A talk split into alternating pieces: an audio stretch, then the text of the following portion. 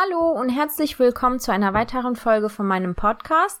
Als ich die erste Folge aufgenommen habe, war ich noch sehr, sehr aufgeregt, bin es teilweise heute auch. Aber nachdem ich die Folge veröffentlicht hatte, habe ich auch nettes Feedback bekommen, was mich sehr, sehr glücklich gemacht hat. Ich bin echt froh, dass ich mit meinem Podcast gestartet habe. Vorab möchte ich noch sagen, das habe ich, glaube ich, in der letzten Folge nicht erwähnt, dass man mich gerne kontaktieren kann, wenn man auch mit Bulimie oder Magersucht zu kämpfen hat. Aber auch wenn man generell Fragen hat, gerne auf mich zukommen. Man kann meine Kontaktdaten über meinen Blog mailnotes.com finden. Und ich werde versuchen, es hier noch in die Beschreibung zu packen. Ich würde mich sehr freuen, wenn ich jemandem weiterhelfen könnte. Ja, also in der letzten Folge hatte ich ja drüber gesprochen, was genau eine Magersucht ist, was sich die meisten äh, dr sich drunter vorstellen, was es aber eigentlich ist ich hatte außerdem darüber gesprochen, dass Menschen überwiegend denken, dass es die Sucht nach Schlankheit ist, dass es sich aber eher um Selbstzweifel handelt und darum, um mit Stress klarzukommen. Auf dem ersten Blick ist es ja nämlich sehr schwierig, diese Verbindung zu verstehen und genau darum soll es heute gehen. Die große Frage ist, wieso ausgerechnet Magersucht? Warum sucht man sich, um mit Stress, Angst und Selbstzweifel umzugehen, ausgerechnet die Anorexie aus? Der größte Faktor hierbei ist das typische Bild einer starken Frau in unserer Gesellschaft.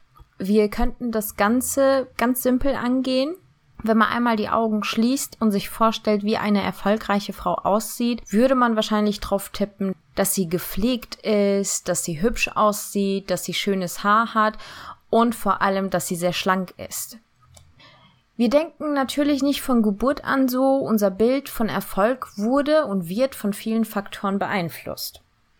Fakt ist, in unserer Kultur wird Schlankheit mit Wohlstand, Erfolg und sozialem Aufstieg gleichgesetzt. Wenn man noch nie richtig drüber nachgedacht hat, kommt das einem jetzt sehr flach vor vielleicht. Aber wie gesagt, wenn man sich das vorstellt, einfach mal die Augen zumacht und sich vorstellt, wie denn erfolgreiche Menschen aussehen, dann ist eine schlanke Figur hundertprozentig dabei. Jetzt wäre meine Frage, was man sich so denkt, wenn man auf der Straße jemand sieht, der etwas dicker ist. Sofort denkt man dabei an Faulheit und Armut, denn Dicksein ist in unserer Kultur ein Zeichen von Schwäche und dass man auch keine Disziplin im Leben hat. Natürlich ist Übergewicht in vielen Fällen genauso ungesund und gefährlich wie Magersucht. Dabei muss man auch bedenken, genauso wie Magersucht ist eigentlich die Fresssucht, also das Binge-Eating, ja genauso eine Essstörung. Und manche tun das genau aus denselben Gründen, was ich auch in der ersten Folge angesprochen hatte und fressen sich die ganze Frust hinein. Mittlerweile aber ist es in unserer Kultur schon so weit, dass wenn jemand nicht die Instagram-Körperkriterien erfüllt, dass er sofort schon zu dick ist. Aber wir nehmen immer sehr stark an, dass sobald jemand schlank ist und regelmäßig Fitness macht und dementsprechend auch so einen Fitnesskörper hat, dass er die totale Kontrolle über sein Leben hat. Schlankheit ist mittlerweile ein Ausdruck von Selbstkontrolle und Selbstbewusstsein. Bei mir war das ähnlich, als ich durch meine Bulimie sehr stark abgenommen hatte und währenddessen ging ich auch sehr oft ins Fitnessstudio. Ich war in der Woche drei bis viermal regelmäßig im Fitnessstudio, wurde ich immer selbstbewusster, weil, beziehungsweise das möchte ich jetzt korrigieren, ich habe nach außen hin selbstbewusster gewirkt, weil ich ganz genau wusste, wie Menschen mich von nun an betrachten. Davor war mein Körper ganz normal und äh, dementsprechend wurde ich nicht wirklich wahrgenommen oder ich hatte das Gefühl auch nicht wirklich wahrgenommen worden zu sein. Aber sobald ich immer dünner und durchtrainierter wurde, hatte ich das Gefühl, dass jeder mich sieht und wahrnimmt als eine sehr starke, selbstdisziplinierte junge Frau. Während Dicksein Armut symbolisiert, ist schlank zu sein ein Ideal geworden.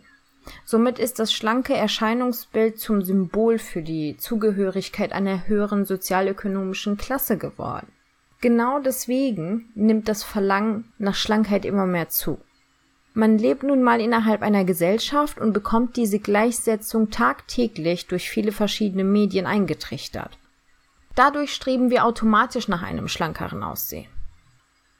Ich habe das zum Beispiel schon in der dritten Klasse bemerkt. Ich habe ja ein bisschen von meinem Leben erzählt. Ich musste immer wieder mal mein Wohnland wechseln und als ich in die dritte Klasse kam, zogen meine Mutter, mein jüngerer Bruder und ich wieder nach Deutschland zurück. Ich wurde in die dritte Klasse eingeschult und zu diesem Zeitpunkt hatte ich die deutsche Sprache auch teilweise verlernt. Ich verstand zwar alles, was mir gesagt wurde, aber ich konnte schwer auf Deutsch darauf antworten. Während ich schon mit der Sprache zu kämpfen hatte und Schwierigkeiten, mich im Schultag zu integrieren, bekam ich äh, dann auch schon mit elf Jahren meine Periode. Ich war damals mit elf Jahren erst in der vierten Klasse, weil nachdem wir nach Deutschland zogen, musste ich die dritte Klasse eben wiederholen, weil ich ja die Sprache nicht mehr konnte. Und dadurch, dass ich ein Jahr älter war als alle anderen Mitschüler, war ich auch die einzige, die schon ihre Periode bekam. Das war natürlich schrecklich für mich. Zu diesem Zeitpunkt lernten wir im Naturwissenschaftsunterricht alles über die Pubertät und Sexualkunde, also passend. Die Mädchen redeten natürlich über nichts anderes als die bevorstehende Periode und ich hatte es damals nicht zugegeben. Das war für mich höchst peinlich, denn alle anderen Mädchen hatten noch nicht ihre Periode, dass ich meine schon bekommen hatte. Mein Körper veränderte sich auch so plötzlich und sehr schnell, ohne Vorwarnung. Ich aß auch viel mehr, vor allem wenn ich meine Tage hatte, hatte ich ein Riesenverlangen nach Süßigkeiten und somit nahm ich auch etwas zu. Das Problem war, dass ich mich viel fetter wahrnahm, als ich es eigentlich war. Ich fühlte mich in keiner Weise zugehörig zu meinen Mitschülern. Der Grund dafür war erstens, dass ich bis zu diesem Zeitpunkt, als ich meine Periode bekam, war ich sehr aktiv und sportlich. Zum Beispiel war ich mit meinen Cousinen, mit denen ich auch aufgewachsen bin, immer draußen am Toben. Ich fuhr Inline-Skates, sogar im Skaterpark.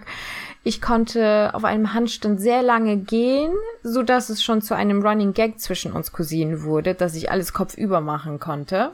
Nachdem sich aber mein Körper so abrupt veränderte, wurde der Sportunterricht zu meinem Albtraum. Ich war bei weitem nicht mehr so beweglich wie früher. Ich konnte es nicht schaffen, über den Bock zu springen. Ich konnte nicht so gut touren. Ich konnte nicht klettern. Ich bekam fast schon Panikattacken an Tagen, an denen wir Sportunterricht hatten. Da ging's los, dass ich mir jeden Tag mehr wünschte, so schlank zu sein wie die anderen Kinder. Der zweite Grund war, dass sich mein Leben abrupt veränderte, nachdem wir nach Deutschland zogen. Nach meiner Einschulung in Deutschland bemerkte ich, dass alle anderen Kinder in ihrer Freizeit auch viel sozialer waren als ich. Alle anderen Kinder hatten entweder Touren oder Sport oder Musikunterricht, lernten Instrumente zu spielen. Am meisten fiel mir aber auf, dass viele Mädchen aus meiner Klasse beim Touren angemeldet waren. Meine Mutter war und ist eine sehr aufmerksame Mutter, aber zu diesem Zeitpunkt hatte sie nicht viel Zeit für mich. Ich mache meiner Mutter aber überhaupt keinen Vorwurf, denn der Grund, wieso wir eben zurück nach Deutschland äh, zogen, war, dass sich herausstellte, dass mein zu diesem Zeitpunkt dreijähriger Bruder eine Herz-OP benötigte. Und sie war natürlich überwiegend mit ihm beschäftigt, was auch klar ist. Sie konnte sich also nicht wirklich auf meine sozialen Tätigkeiten konzentrieren, wobei sie sich auch wirklich Mühe gegeben hat. Dadurch, dass mein kleiner Bruder im Krankenhaus lag und meine Eltern immer im Krankenhaus waren, war ich schon im sehr jungen Alter auf mich selbst gestellt. Ich musste morgens selbst aufstehen, mich selbst fertig machen und auch selbst zur Schule gehen. Doch vorher, also in der Türkei, wo ich von der ersten bis zur dritten Klasse gelebt hatte, hatte ich ein ganz anderes Leben. Mein Vater war Lehrer in der Türkei, somit eigentlich ein okay bis gut verdienender, würde ich sagen. Wir hatten eine große Wohnung, ich hatte ein Riesenzimmer, ab und zu gingen wir als Familie essen, Familienfreunde kamen öfter zu Besuch und brachten mir kleine Geschenke, weil ich so gut in der Schule war. Meine Mama war zu Elternabenden immer anwesend, wir unternahmen sehr viel. Das Leben war eigentlich für eine sieben, achtjährige sehr schön. Doch als wir nach Deutschland zogen, veränderte sich alles. Also wirklich alles. Die Finanzen sahen ganz anders aus. So musste meine Mutter anfangen, in einer Fabrik zu arbeiten. Und meine Mutter hatte eine Wohnung gemietet, die hatte eineinhalb Zimmer, also wirklich zwei Mini-Zimmer. Das, was als Wohnzimmer galt, da hat meine Mutter auch geschlafen. Mein Bruder und ich hatten ein Hochbett, das gerade noch in unser Kinderzimmer gepasst hatte. Alle Möbel und auch unsere Couch waren aus dem Sperrmüll was nicht schlimm ist eigentlich. Aber meine Mama schlief auf unserer Couch und ich kann mich noch erinnern, dass sie natürlich alle Möbel geschrubbt und geputzt hatte, aber die Couch war schon so alt, dass obwohl sie zwei Schichten Decken draufgelegt hatte, die Couch trotzdem durchgestunken hat. Und sie schlief auch noch auf dieser Couch. Wenn sie ins Bett ging, legte sie sich entweder auf den Rücken oder wenn sie sich auf die Seite drehte, legte sie immer die Hand vor ihre Nase. Unser soziales Feld veränderte sich natürlich auch. Ich bekam auch zum ersten Mal in meinem Leben mit, was Rassismus ist und lernte nebenbei gesagt auch, was Kanackenkind bedeutet. Dieser Kontrast zu meinem vorherigen Leben war natürlich viel zu viel für mich. In der Schule, in der Türkei, lobte meine Lehrerin mich immer, ich hatte gute Noten, ich habe sehr viel gelesen, obwohl ich noch zur zweiten, dritten Klasse ging. Ich hatte sehr viel Spaß in der Schule und war eine ganz gute Schülerin. Als ich aber nach Deutschland zog, wie gesagt, veränderte sich das alles. Ich konnte die Sprache nicht richtig, meine Schulnoten wurden schlechter. Dazu kam noch, dass nie ein Elternteil zu Hause war und das Zuhause allein war ja schon eine Riesenveränderung. Ich fing an, fast jeden Tag zu spät zur Schule zu kommen, denn ich musste selbst zu Bett und selbst aufstehen und auch selbst zur Schule gehen, wie gesagt. Es war niemand da, der sich wirklich um mich gekümmert hat. Dann kam auch noch die Periode dazu und meine Wut wurde größer und größer und niemand hatte wirklich Zeit, sich damit auseinanderzusetzen. So, dass ich auch teilweise es in mich reingefressen habe. Damals schon. In den nächsten Jahren dann in der fünften, in der sechsten Klasse nahm ich auch ein bisschen mehr zu. Ich hatte damals schon ein verkorkstes Verhältnis zu Essen. Ich fühlte mich so allein, so zurückgelassen, so wütend. Und immer wenn ich mich so fühlte, aß ich einfach. Dadurch nahm ich aber auch zu und fühlte mich wiederum zu fett, neben all den sportlichen Mädchen aus meiner Klasse. Es war also ein Teufelskreis. Ich muss aber sagen, dass ich mich damals schon viel schlimmer wahrgenommen habe, als es ist. Wenn ich mir heute Fotos aus dieser Zeit anschaue, sehe ich eine ganz normale Fünfklässlerin. Aber damals dachte ich mir einfach, wäre ich doch so schlank wie die anderen Kinder, dann wäre ich gut im Sportunterricht und müsste mich nicht schämen und wäre nicht gestresst, wenn ich zwischen all den Schülern über den Pausenhof laufen muss. Der einzige Gedanke war, wäre ich doch bloß so dünn wie die anderen Mädchen aus meiner Klasse, dann wäre mein Leben so toll. Wie man, glaube ich, hier auch raushören kann, war Faktor Stress ausschlaggebend, wie ich über meine Figur und Essen dachte. Ich konnte einfach mit diesem Stress in diesen jungen Jahren nicht umgehen. Und ich wusste auch nicht, wo ich es ablassen kann. Niemand hatte auch wirklich Zeit, sich drum zu kümmern. Zu dieser Zeit kam es auch noch dazu, dass ich einfach meine Emotionen nicht kontrollieren konnte vor allem zu meiner Menstruationsphase, was auch natürlich ist. Wie gesagt, ich bekam schon mit elf meine Periode. Ich war mit diesen Hormon- und Stimmungsschwankungen komplett überfordert. Und mein Umfeld, hier muss ich vielleicht erwähnen, ich habe eine sehr große Familie. Wir haben damals sehr beieinander gewohnt und es gab Familientreffen jede Woche. Und ähm, ja, von meiner Familie bekam ich immer zu hören, dass meine Emotionen zu viel sind. Sie sagten mir immer, dass ich sehr schwierig sei, dass ich unerzogen sei, dass ich respektlos sei, womit ich gar nichts anfangen konnte, weil bis zu diesem Zeitpunkt, bis ich nach Deutschland zog, bekam ich für mein Verhalten eigentlich immer Komplimente. Unser Umfeld und Freunde meiner Eltern in der Türkei lobten mich immer dafür, wie höflich und was für eine gute Schülerin ich bin. Und dann kam ich nach Deutschland, hatte diese ganzen Schwierigkeiten in der Schule, dann kam noch meine Periode dazu und diese ganzen Veränderungen und auf einmal hieß es, ich bin ein absolut schlechtes, unerzogenes, nicht liebenswürdiges Kind. Das steigerte meine Frust nur noch mehr, aber eigentlich war ich ein ganz trauriges Kind, weil es niemand für möglich hielt, mich gern zu haben. Ich maskierte das alles bloß mit meiner wütenden Art. Denn wenn die mich nicht wollten, dann wollte ich ihnen auch einen Grund dafür liefern. Ich weiß, dass ich sehr oft Heuleinfälle hatte und meiner Mutter sagte, wieso denn niemand nicht mal fragt, wieso ich immer so wütend bin, wieso sich denn niemand damit auseinandersetzt. Meine Mutter hat sich immerhin manchmal bemüht, mich zu verstehen, aber wie vorhin auch erwähnt, ich verstehe das heute vollkommen. Sie musste sich natürlich eher auf das Kind konzentrieren, das im Krankenhaus lag und vielleicht und vielleicht nicht überlebt. Somit war mein Fazit, dass wenn ich bloß schlank und genauso fit wäre wie die anderen Kinder, dass meine Probleme sich auflösen würden. Dann würde ich auch zu den anderen Kindern gehören, könnte im Sportunterricht mithalten, könnte mit den anderen Kindern zum Turnen gehen, ich wäre fröhlicher und hätte wahrscheinlich mehr Freunde. Dann wäre ich auch hübscher, dann hätten auch Menschen Interesse an mir und wenn ich so stark und so hübsch wäre, dann hätte mich jeder lieb, sogar meine ganze Familie. Sie würden nicht mehr denken, dass ich ein schlechter Mensch bin und würden mich einfach gern haben. Das war dieser Gedankengang, was glaube ich Jahre später auch Teil meines Lebens zerstören sollte. Ich ähm, wurde jetzt ein bisschen emotional, muss ich sagen. Mir kommen etwas die Tränen, damit hatte ich jetzt nicht gerechnet, aber ich versuche mal weiterzumachen. Ich werde versuchen, professionell zu bleiben.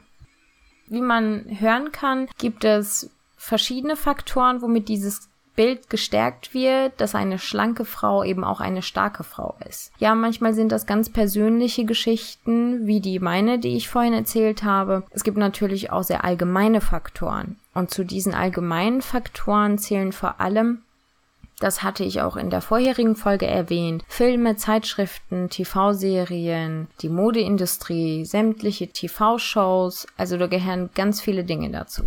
Wenn man darauf achtet, ist kaum eine nicht schlanke Frau in der Hauptrolle eines Hollywood-Films. Oder wenn man sich die Modeindustrie anschaut, darüber wird ja sehr oft diskutiert mittlerweile, zum Glück, werden ja extrem schlanke junge Frauen bevorzugt. Das hat schon so einen bitteren Beigeschmack. Wenn ich schon die Modeindustrie anspreche, möchte ich natürlich nicht weitermachen, bevor ich nicht Germany's Next Top Model erwähne. Denn ich, das ist natürlich meine persönliche Meinung, aber ich finde diese Show fürchterlich. Also wirklich, wirklich fürchterlich. Das Durchschnittsalter der Zuschauer von Germany's Next Topmodel oder ähnlichen TV-Shows würde ich jetzt mal behaupten, liegt wahrscheinlich bei 16, 17. Also in einem Alter, wo man sich sein Selbstbewusstsein gerade erst aufbaut. In dieser Show kriegt man ja das ständig zu sehen, dass junge Frauen eliminiert werden, weil sie zu fett seien. Und mit Fett ist schon ein normaler Körper gemeint. Dann urteilen die Kandidatinnen auch unter sich darüber, wer zu fett ist und wieso die andere gestern, keine Ahnung, eine Pommes hatte oder so. Man zeigt immer Germany's Next Topmodel mit dem Finger, weil es sehr, sehr präsent ist, aber es gibt eigentlich auch sehr viele andere Shows, die genau dasselbe machen und eine Es geht nur um Schönheit Message vermitteln. Was mir aber positiv auffällt ist, und das finde ich eigentlich super, dass in den letzten Jahren tatsächlich Filme auch mit normalen Frauen oder etwas kurvigeren Frauen besetzt werden. Das finde ich ganz toll, was früher, und mit früher meine ich noch vor ein paar Jahren, nicht der Fall war, ist heutzutage weniger ein Problem. Normale Frauen dürfen auch mal Hauptrollen besetzen, dürfen auch mal die Heldin spielen, dürfen auch mal normal sein. Das sind zwar Mini-Details, sind aber sehr wichtig. Hätte ich zum Beispiel damals im Alter von neun Jahren, zehn Jahren auch solche Filme, Serien gesehen, dann hätte für mich diese Gleichsetzung in meinem Kopf niemals existiert. Dass wenn ich ein normales Mädchen sein möchte, auch schlank sein muss. Die heutige Frage ist ja, wieso ausgerechnet Magersucht, wieso ausgerechnet das schlanke Aussehen, um mit Stress umzugehen. Schlankheit ist ausschlaggebend in unserer Gesellschaft. Heute sehe ich aus meiner Sicht noch einen Faktor, und zwar den Fitnesswahn. Ich finde es super, wenn man sich gesund ernährt und Sport auf jeden Fall auch in sein Leben einbindet, aber man sollte mehr darauf achten, wieso man sich auch so einen Fitnesskörper wünscht. Als ich magersüchtig war, habe ich auch sehr, sehr viel Fitness gemacht, weil damals wie heute auch war Fitness ein Zeichen von Selbstdisziplin. Es sind jetzt ungefähr drei bis vier Jahre her, dass meine Bulimie vorüber ist und seitdem finde ich, hat das sogar mehr zugenommen, dass es fast schon Pflicht ist, einen Fitnesskörper zu besitzen. Denn geben wir mal zu, es ist schon ziemlich uncool, ne, wenn man in die U-Bahn ohne Proteinshake einsteigt. Spaß beiseite, ich finde diese Fitnessbesessenheit ein wenig problematisch, weil Menschen und vor allem junge Menschen fühlen sich gezwungen, diese Anforderungen an ein Fitnesslebensziel zu erfüllen. Was ich aber auch sehr gefährlich finde, ist, dass diese Fitnessbesessenheit unserer Zeit zwei Dinge miteinander verbindet. Und zwar ist es einmal der Ausdruck von Selbstdisziplin, denn nichts strahlt mehr Selbstkontrolle aus als ein durchtrainierter Körper. Und zum Zweiten ist ein Fitnesskörper vor allem durch soziale Medien zu einem Schmuckstück geworden, das man auch präsentieren kann. Ich finde, wenn diese zwei Dinge zusammenkommen, ist es sehr, sehr gefährlich, Denn wie wir alle wissen, wir brauchen da wirklich nur kurz auf Instagram zu gehen und sehen schon hunderte von Fotos von Menschen, die gerade trainieren waren, gerade trainieren sind oder gerade sich ein Proteinshake machen. Jeden Tag gibt es mehr Fitnessprodukte, die man sich unbedingt kaufen muss und soll, wenn man eben einen Fitnesskörper möchte. Wenn man dann tatsächlich so einen Körper hat, dann wird das sofort zur Schau gestellt durch Fotos und Stories, ne, wie wir das alle so kennen wenn es dann durch diese ganzen Medien nicht mehr darum geht, gesund und fit zu sein, sondern nur um fit auszusehen, hat sich das schon in Fitnesssucht verwandelt, meiner Meinung nach. Ich finde, das ist genauso gefährlich wie magersüchtig zu sein. Dann erfordert so ein Fitness-Lifestyle auch sehr viel Energie, Zeit und vor allem Geld. Das heißt, automatisch wird es auch zu einem Privileg, so einen Fitnesskörper haben zu können. Und nur wenn man wirklich die finanziellen Mittel hat, kann man so ein Fitness-Lifestyle leben und sich diese ganzen Produkte leisten, sprich sich auch so ein Fitnesskörper aufbauen, egal ob Frau oder Mann. So ein Fitnesskörper, genauso wie auch ein Körper, der eben schlank ist, katapultiert einen direkt in die erste Klasse und somit wurde man automatisch etwas Besseres. Und wer möchte das nicht? Wer möchte nicht etwas Besseres sein? Ich finde, wir sind uns nicht ganz so bewusst, wie gefährlich diese Dinge sind, aber man sieht es ja. Es ist ganz einfach, eine Sucht zu schaffen, ob es jetzt Magersucht ist, Fitnesssucht ist. Es ist sehr, sehr, sehr einfach, eine Sucht zu schaffen.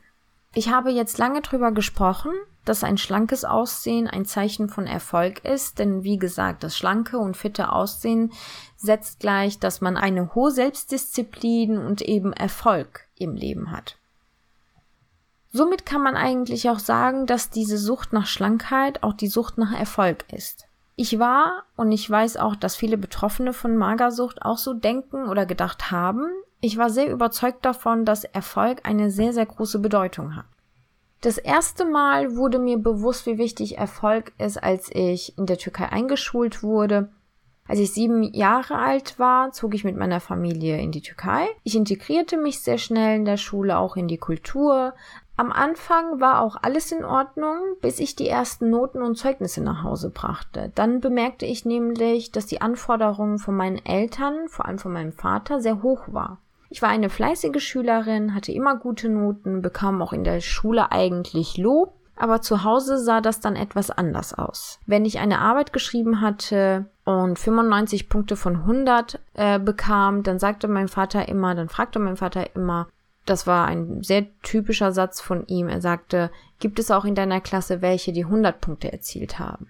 Er fragte nie böse danach oder so. Er glaubte einfach damit, mich zu motivieren. Er fragte eben danach und ich sagte ja. Und seine Antwort war immer, das heißt, du hättest es auch schaffen können. Ich wurde sehr oft mit Mitschülern, mit meinem Bruder, mit anderen Kindern verglichen. Das hat mich natürlich irgendwann sehr frustriert und ich wurde übermäßig ehrgeizig. Irgendwann wollte ich nur noch Erfolg haben und nichts anderes. Währenddessen habe ich mich immer schlechter gefühlt. Die Anforderung an mich selbst wurde immer größer, mehr und unerreichbarer und irgendwann nahm es auch eine unrealistisch hohe Gestalt so dass ich das Gefühl hatte, dass ich meine Ziele nur nicht erreichen kann, weil ich zu dumm dafür bin. Ich war eigentlich sehr gut in der Schule, aber trotzdem sagte ich mir, irgendwas funktioniert noch nicht ganz. Irgendwas ist noch nicht richtig, das ist noch nicht die Topform, das ist noch nicht die Bestform. Mehr geht immer. Und dann passierte natürlich das, was bevorstand. Ich habe angefangen, mich dafür fertig zu machen. Ich stand sehr oft wortwörtlich vor dem Spiegel, meistens morgens, und sprach zu mir selbst und sagte Dinge wie, wieso kannst du das nicht? Du bist blöd, du bist viel zu blöd, viel zu dumm, wieso kannst du das nicht? Irgendwann wurde das zu meinem Standard. Andere können das doch auch, wieso kannst du das nicht? Ich wurde von Tag zu Tag immer unsicherer. Ich bezweifelte, dass ich überhaupt irgendwas hinkriegen kann, ganz zu schweigen davon, irgendwelche nennenswerten Erfolge im Leben zu erzielen. In der Türkei ist das so, dass man nach der achten Klasse, genauso wie in Deutschland, nach der vierten Klasse in Schulen eingestuft wird. Und ich kam auf eine Schule, die ungefähr, wenn man das jetzt gleichsetzen würde, auf einem Gymnasiumstand ist. Als ich mein Ergebnis bekam, war ich total schockiert. Ich hatte das gar nicht erwartet. Dabei hatte ich wirklich Tag und Nacht gelernt. Ich habe sehr oft Pausen geschwänzt und habe in der Pause, während ich gegessen habe, noch Aufgaben gelöst. Trotzdem hatte ich mich gewundert, als ich es auf diese Schule geschafft hatte. Auch einige meiner Lehrer hatten mich darauf angesprochen, wie verwundert sie waren, dass ich es auf diese Schule geschafft habe, da ich ja erst seit drei Jahren in der Türkei war. Durch all diese Vergleiche wuchs meine Frust, aber auch meine Selbstzweifel wurden natürlich auch größer. Ich hatte nur noch eins im Kopf, Erfolg, Erfolg, Erfolg und nichts anderes. Wenn man so stark nach Erfolg strebt, hat man natürlich auch Angst vor dem Scheitern und diese Angst ist natürlich genauso groß wie die Sucht nach Erfolg. Nicht nur, dass ich Angst hatte, meine Erfolgsziele nicht zu erreichen, hatte ich mittlerweile auch ganz andere Angstzustände. Einer Studie über Anorexie zufolge waren die meisten Patienten in ihrer Kindheit etwa fünf Jahre vor Ausbruch der Magersucht an Angststörungen erkrankt. Das kann ich für mich bestätigen. In meiner Kindheit hatte ich manchmal solche Angstzustände. Es war eine spezifische Sache, wovor ich Angst hatte und diese Angst brach sehr unerwartet aus und es war sehr schwierig damit fertig zu werden. Heute erkenne ich natürlich, woher das kam, denn nach meiner Bulimie hat diese Angst auch sehr stark abgenommen. Was ich sehr interessant finde, und das werde ich wahrscheinlich noch öfter erwähnen, ist, dass zu meiner Zeit als Anorektikerin war mir nie richtig bewusst, was für eine Krankheit ich da genau habe. Ich habe mich nicht bewusst darin gestürzt, nicht mal in die Bulimie. Ich habe über diese Dinge, dass man die Art von Abhängigkeit als Ventil für Frust und Selbstzweifel nutzen kann, nie nachgedacht. Ich habe es einfach gemacht. Und ich finde das sehr interessant, natürlich, jetzt nach Jahren darüber zu lesen, zu lernen und auf einmal zu entdecken und zu verstehen, was da genau passiert ist. Wann würde man schon Angststörungen in der Kindheit mit Magersucht verbinden? Ja, und ich konnte unter anderem mit meiner Magersucht auch diese ganzen Ängste abblocken. Diese Ängste wurden von der Sucht nach Erfolg gesteuert. Wie ich es auch gesagt habe, der kürzeste Weg zum Erfolg oder zum erfolgreichen Aussehen ist eben ein starkes Auftreten. Und wie tritt man auf dem kürzesten Weg als starke junge Frau auf in unserer Gesellschaft, genau indem man schön und vor allem schlank aussieht.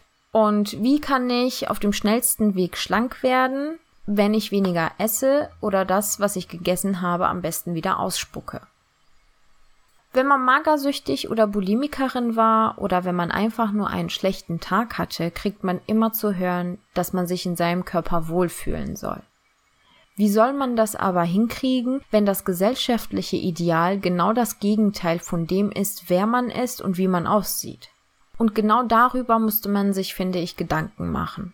Man sollte aufhören, Menschen in bestimmte Form zu stecken, damit sie aussehen, als hätten sie alles im Griff. Man muss und sollte als Gesellschaft dran arbeiten, Schlankheit oder das gute Aussehen nicht mit Erfolg gleichzusetzen. Und somit möchte ich eine weitere Folge von meinem Podcast abschließen. Ich hoffe, es hat euch Spaß gemacht reinzuhören und ich hoffe, wir hören uns nächste Woche wieder. Auf Wiedersehen.